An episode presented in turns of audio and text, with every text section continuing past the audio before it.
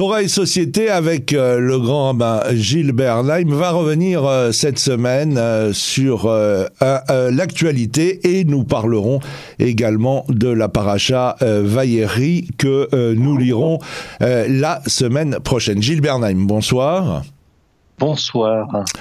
Alors, depuis le 7 octobre, l'État d'Israël est entré en guerre contre l'organisation terroriste Hamas. Cela fait presque trois mois et cela fait presque deux mois que les troupes israéliennes sont entrées euh, dans la bande de Gaza. C'était le 27 octobre dernier.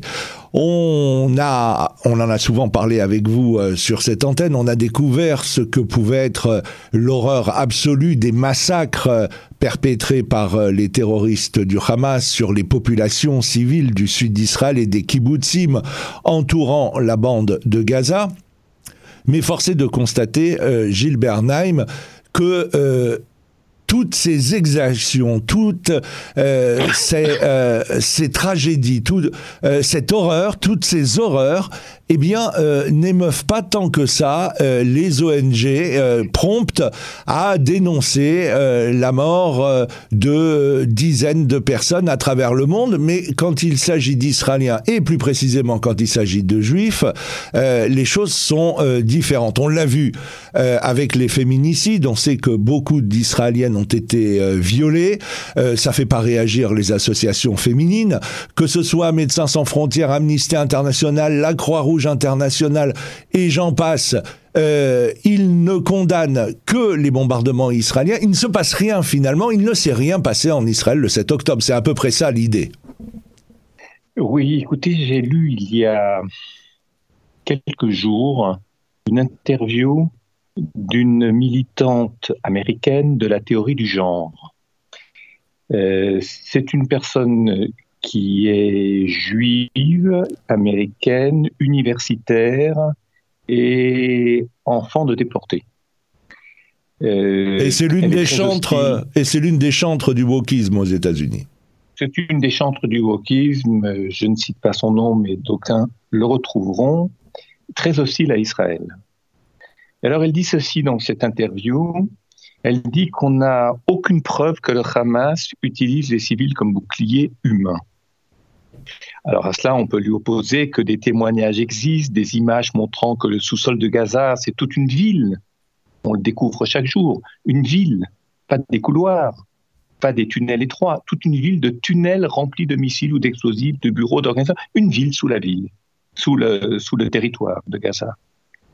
Que ceux qui font ces tunnels n'ont sans doute pas cherché à éviter de passer sous les maisons habitées, des hôpitaux, des pharmacies, euh, des mosquées, des écoles, etc. Alors, si on manquait de preuves, à savoir que le Hamas utilise les civils comme boucliers, alors qu'on en a et qu'il suffit de s'informer, on pourrait dire aussi que toute preuve est inutile puisque Gaza est très peuplé et que les tunnels passent partout. C'est d'ailleurs ce que cette universitaire euh, juive américaine grande militante de la théorie du genre et du wokisme, c'est ce qu'elle précise elle-même. Et je retrouve l'interview, où que se trouve le Hamas, il est de toute façon entouré de civils. Donc à la limite, il ne pouvait pas être loin des civils vu que le territoire ne le permet pas. C'est son argumentaire. C'est ce qui doit le rendre, et d'une certaine façon, elle le rend intouchable, puisqu'il ne pouvait pas faire autrement, le Hamas. N'est-ce pas Moi, j'appelle ça, euh, bon, c'est ce qu'on peut appeler appeler un usage des civils comme bouclier dès lors que le Hamas mise, et c'est à cela que je pense aussi, sur la veine humanitaire qui est très vive, comme chacun sait. C'est-à-dire qu'à partir du moment où l'on fait un déni de réalité, on ne le fait pas qu'une fois, ça tente à devenir une, je dirais, quelque chose de systématique ce qui conduit certains à dire que l'on n'a pas la preuve de ce qui s'est passé le 7 octobre, comme on n'a pas la preuve qu'ils utilisent les civils comme boucliers humains, même si on donne des preuves d'ailleurs. Parce que donner des preuves à des personnes qui sont dans le déni, on le sait très bien en psychologie et en psychologie clinique, on est face à une difficulté extraordinaire, c'est-à-dire qui sort de l'ordinaire, et c'est ce que font par exemple les grands pervers. déni de réalité, vous pouvez leur dire ce que vous voulez, à la limite, votre argumentaire vous enfonce. C'est-à-dire que l'autre a une toute autre vision du monde face à laquelle euh, la notion même d'argumentaire ne, ne pèse pas, ne fait pas sens. Alors, lorsque euh, un journaliste lui pose la question, euh, à l'américain, qui dans cette guerre a raison d'après vous Elle ne répond pas et elle ramène à l'essentiel, à savoir qu'il y a là-bas, à Gaza, une catastrophe humanitaire. Les causes ne la concernent pas. Hmm. Elle isole en quelque sorte l'idée de catastrophe humanitaire de tout le reste, cause, effet, etc. On voit des catastrophes humanitaires à Gaza, c'est incontestable, mais le comment et le pourquoi, ce qui conduit, ça ne la concerne pas. Et elle le dit d'une certaine façon. Alors, je vais vous dire une chose, c'est qu'une militante de la théorie du genre, dont nous savons que dans cette théorie, on est capable de nier la réalité de la différence sexuelle par laquelle l'humanité se reproduit, c'est-à-dire la différence homme-femme tente à s'estomper, à s'effacer. Et il est interdit de dire il ou il est interdit de dire elle. On connaît la théorie du genre où tout se mélange, se confond et les différences s'estompent et s'effacent. Alors, dans la mesure où elle est capable de nier la réalité de la différence sexuelle par laquelle se reproduit l'humanité, avoir des enfants, c'est pas les hommes qui font des enfants, c'est pas les femmes qui font naturellement des enfants. Il y a des techniques aujourd'hui pour contourner, mais naturellement ce n'est pas le cas. Eh bien, je pense qu'on est aussi capable de dire des choses comme qui sont des dénis de réalité. Je prends un exemple nier que les tirs de roquettes, parce que ça, il faut peut-être le rappeler, beaucoup plus que nous ne le faisons déjà. Et je dirais ce que les nations de la Terre, dans leur grande majorité, tendent à oublier. Que les tirs de roquettes, les roquettes, c'est pas des feux d'artifice. C'est pas des petites boules euh, que l'on lance en l'air et qui explosent sur un rayon d'un mètre carré. Ce sont des fusées, des petites fusées. Les tirs de roquettes sur des zones peuplées, pas pendant la guerre de Gaza, mais bien avant, depuis ce que d'aucuns appellent le blocus. Mais pourquoi est-ce qu'il y a eu un blocus? C'est parce qu'on tirait tout le temps. À peine le Gush euh, vidé de ses habitants juifs, la guerre a commencé. On tire sur Israël parce qu'Israël est un État souverain et que dans cette idéologie islamique, l'idée que des juifs peuvent être souverains est impensable. Ne correspond pas. Il suffit d'ouvrir le Coran, il suffit d'étudier l'histoire juive pardon, euh, l'histoire des Juifs en termes d'islam, les dhimmi, on ne va pas commenter, nous le savons. Donc que, que les Juifs soient souverains fait que de toute façon, il n'y a pas de différence entre les Juifs et les Israéliens, dans la mesure où les Juifs ne peuvent pas être souverains. Donc, à plus forte raison, les Israéliens en tant qu'État. Hmm. Et, et, je voudrais ajouter une chose, c'est que ces tirs de roquettes sur des zones peuplées, nier que ce soit un acte terroriste et dire que c'est un acte de résistance, lancer des explosifs sur une foule pour la terroriser, ce n'est pas un acte terroriste. Alors que Israël réagisse aux actes terroristes pour se protéger, c'est logique.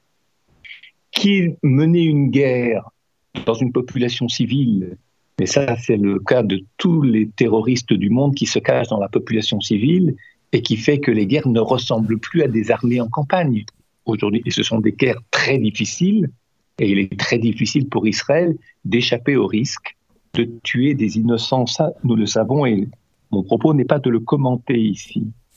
Mais euh, de toute façon, euh, j'insiste sur le fait que les Juifs qui ont le culot avec l'État d'Israël de se présenter comme un État souverain. Pour un musulman, pour un islamiste, pour, je dirais, c'est impossible. Et je dis bien pour un islamiste, je ne dis pas pour tous les musulmans, je ne parle pas des Arabes de manière générale, je dis pour un islamiste. Et en fait, les, les groupes armés que constituent ces terroristes lutte contre un ennemi de tout temps, pas seulement du. Parce que le prétexte de la Palestine, des Palestiniens, ils n'en ont rien à faire des Palestiniens. plus il y a de Palestiniens qui meurent, nous le savons, ce sont des banalités que de le répéter, plus il y a de Palestiniens qui, meurent, plus cela sert leur cause, puisque ce sont les Israéliens qui les tuent. Maintenant, ça, ça intéresse les nations de la Terre. Hmm. Qu'Israël tue des Palestiniens, des Palestiniens, même parce qu'il ne peut souvent pas faire différemment, vu le mélange des populations. On se demande d'ailleurs pourquoi les populations ne sont pas cachées si on veut les protéger. Dans les tunnels, ce sont c'est une ville sous la ville. Il suffit de les mettre dans les tunnels pendant plutôt que les laisser. Je rappelle d'ailleurs, euh, parmi tant de choses, qu'il y avait eu qu'il y a eu un reportage que tout le monde n'a probablement pas vu de la télévision allemande. On sait que l'Allemagne se comporte bien. Les clubs de football d'Allemagne, certains d'entre eux se comportent extrêmement bien vis-à-vis d'Israël aujourd'hui. Mais l'Allemagne se comporte bien. On comprend pourquoi. Il y a eu un reportage de la télévision allemande qui était très peu diffusé, euh, qui montre la scène où les hommes du Hamas, à coups de bâton, ramènent chez eux les habitants qui veulent fuir comme Israël leur demandait d'aller au sud, à l'époque du nord au sud, en les dénonçant comme des perdants, comme des traîtres, comme des lâches.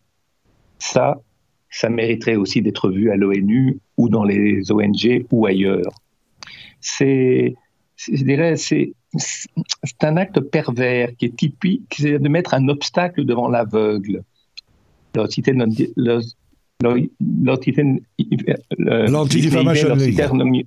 Mirchol, ne pas mettre un obstacle devant l'aveugle ou de mettre une ombre devant ceux qui voient. C'est-à-dire que c'est cacher une partie de la réalité pour l'ajuster à ses propres fins. Hmm. C'est ça que fait le Hamas. Gilles Bernheim. Oui. Euh, vous, vous, parliez de, de déni de, de, réalité concernant euh, cette euh, universitaire américaine. mais quand ce déni de réalité touche les plus grandes organisations, les plus grandes ONG internationales, on peut se poser sincèrement la question est-ce que tout le monde est devenu aveugle à ce point? Est-ce que tout le monde est devenu aveugle? Je vais vous dire il y a des intérêts multiples dans l'aveuglement. Tout le monde n'est pas islamiste.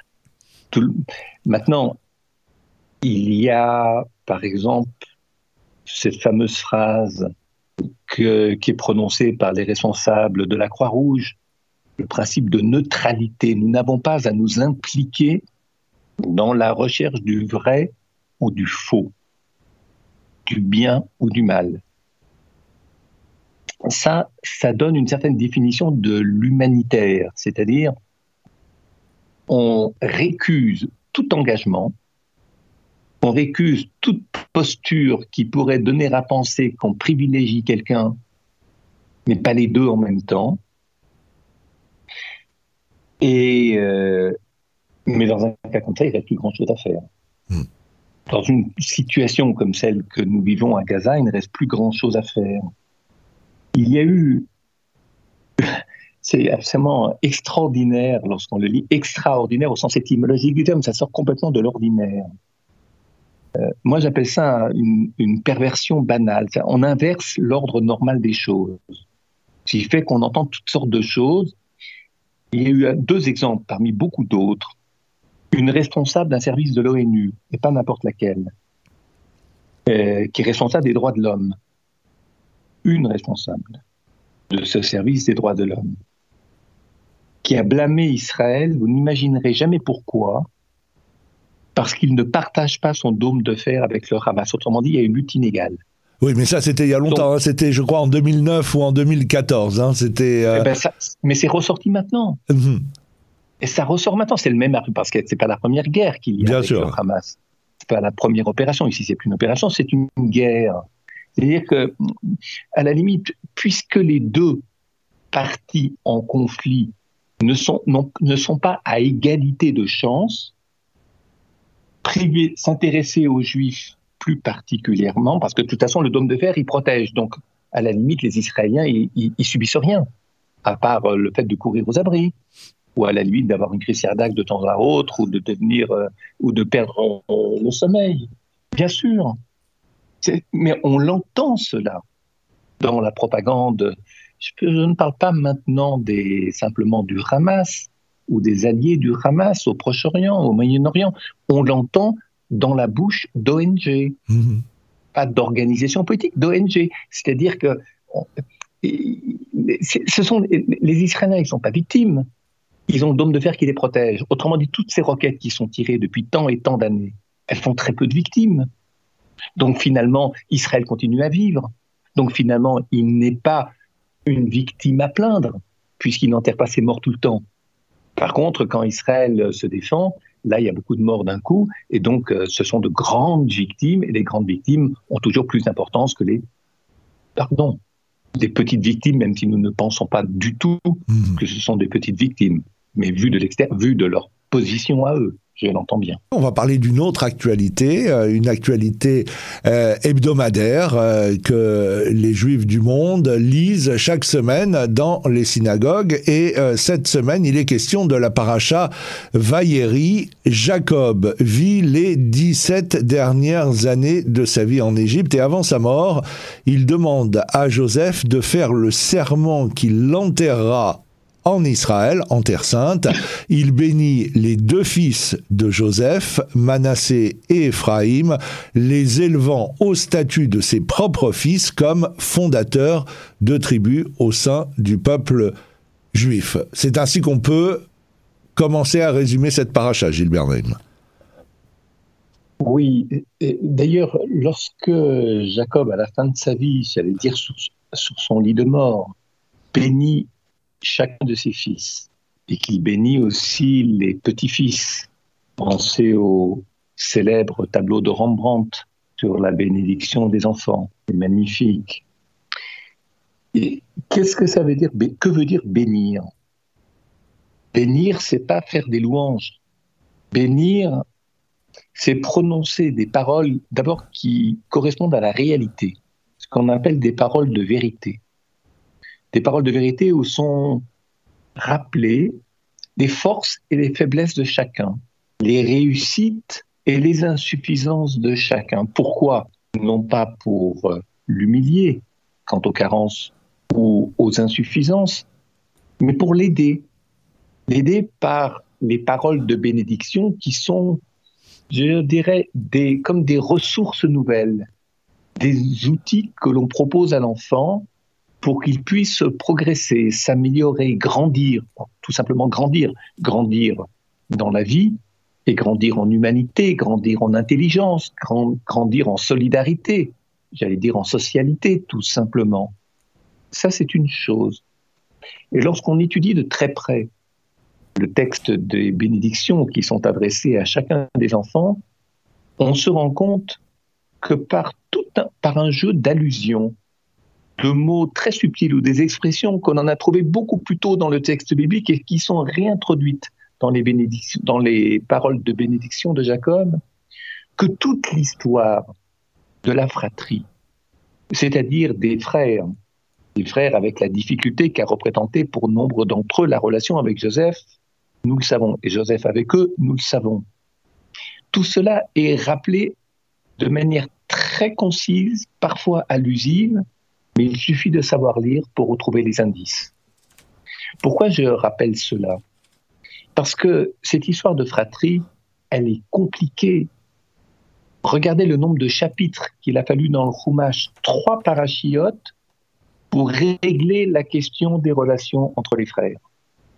Et l'état dans lequel euh, Jacob a été laissé pendant tant et tant d'années, alors qu'il pensait que son fils était mort tout cela est rappelé comme s'il fallait s'assurer que le tikkun, c'est-à-dire que la réparation des faiblesses des uns et des autres, Joseph était assez orgueilleux lorsqu'il raconte les rêves, ses rêves à lui, pas lorsqu'il les interprète en Égypte, ceux des autres, mais les siens est assez orgueilleux, très sûr de lui.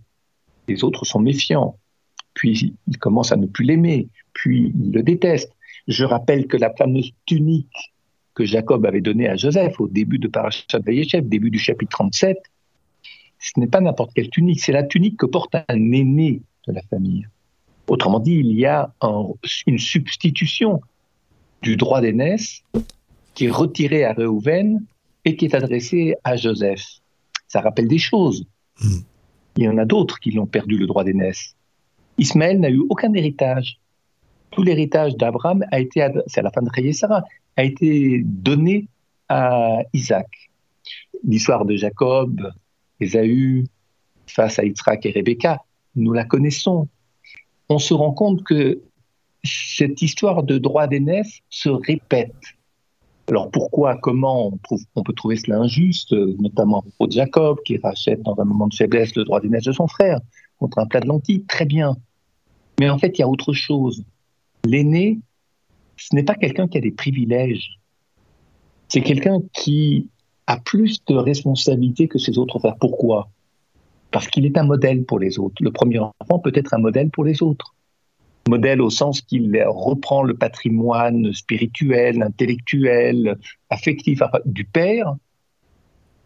Quand je dis il le reprend, c'est-à-dire qu'il il, le, il, le valorise, il le reprend pour lui en le valorisant. Et puis il doit aussi développer sa part à lui, d'humanité, d'intelligence, etc. Autrement dit, être un fils et un fils modèle, un aîné devant son père, et face aux autres enfants qui vont suivre, c'est être quelqu'un qui a la mémoire du passé et qui enrichit ce passé, à savoir l'héritage du père. Maintenant, il y en a qui s'y intéressent pas, qui n'en veulent pas, qui n'aiment pas les responsabilités, qui veulent être libres, qui veulent être libres de courir dans tous les sens ou de faire ce qu'ils veulent sans s'impliquer dans la préservation et l'enrichissement de l'héritage. Joseph se dit en recevant la tunique qu'il en est capable. Mais il en sera capable. Mais tout de suite, il ne l'est pas. Et ce n'est que beaucoup plus tard, nous en avons parlé la semaine dernière, ce n'est que beaucoup plus tard que grâce à, sa réussite en Égypte qu'il permettra à ses frères et à son père de venir manger en Égypte parce qu'il y aura la famille en terre de Canaan. Tout cela est rappelé dans les bénédictions de Jacob. Rappelé pourquoi? Parce que oui, ça s'est plutôt bien terminé mais il ne faudrait pas que ça se répète. Et on n'est pas non plus complètement sûr que, vous savez, pardonner est une chose, mais il y a des blessures qui subsistent même lorsqu'on a reçu le pardon de celui que l'on a offensé. C'est comme cela. La vraie réussite des frères, c'est Moïse et Aaron. Ouais. Et Myriam. Et Myriam. Et Myriam, et Myriam à côté d'eux, bien évidemment, qui forment un triangle prophétique exemplaire. exemplaire. Et Ephraim et Ménaché, c'est la même chose. Lorsqu'il intervertit les mains, c'est-à-dire qu'il allait bénir l'aîné, Ménaché, puis c'est Ephraim, euh, c'est, il y a eu ce retour, c'est-à-dire c'est Ephraim qui, qui devient l'aîné. On est dans la même problématique qui court tout au long du livre de Bereshit, autour de cette question de l'aîné. Cela, nous en avons déjà parlé.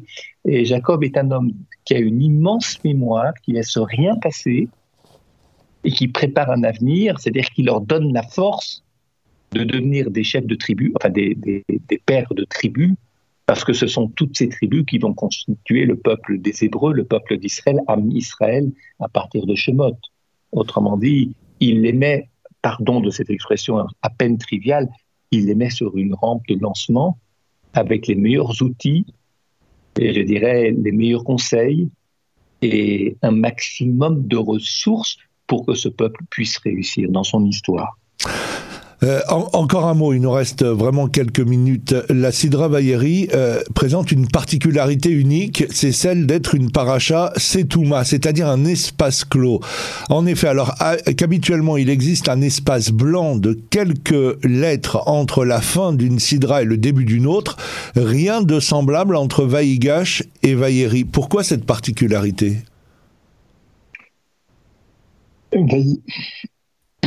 Un espace clos, autant que je sache, c'est une des explications que mes maîtres m'ont données, c'est un espace double.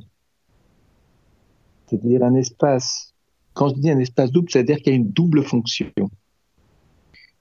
Euh, vous savez, je, prends, je, vais vous donner un exemple qui clarifie en peu de mots la réponse que je peux, une réponse que je peux donner à votre question.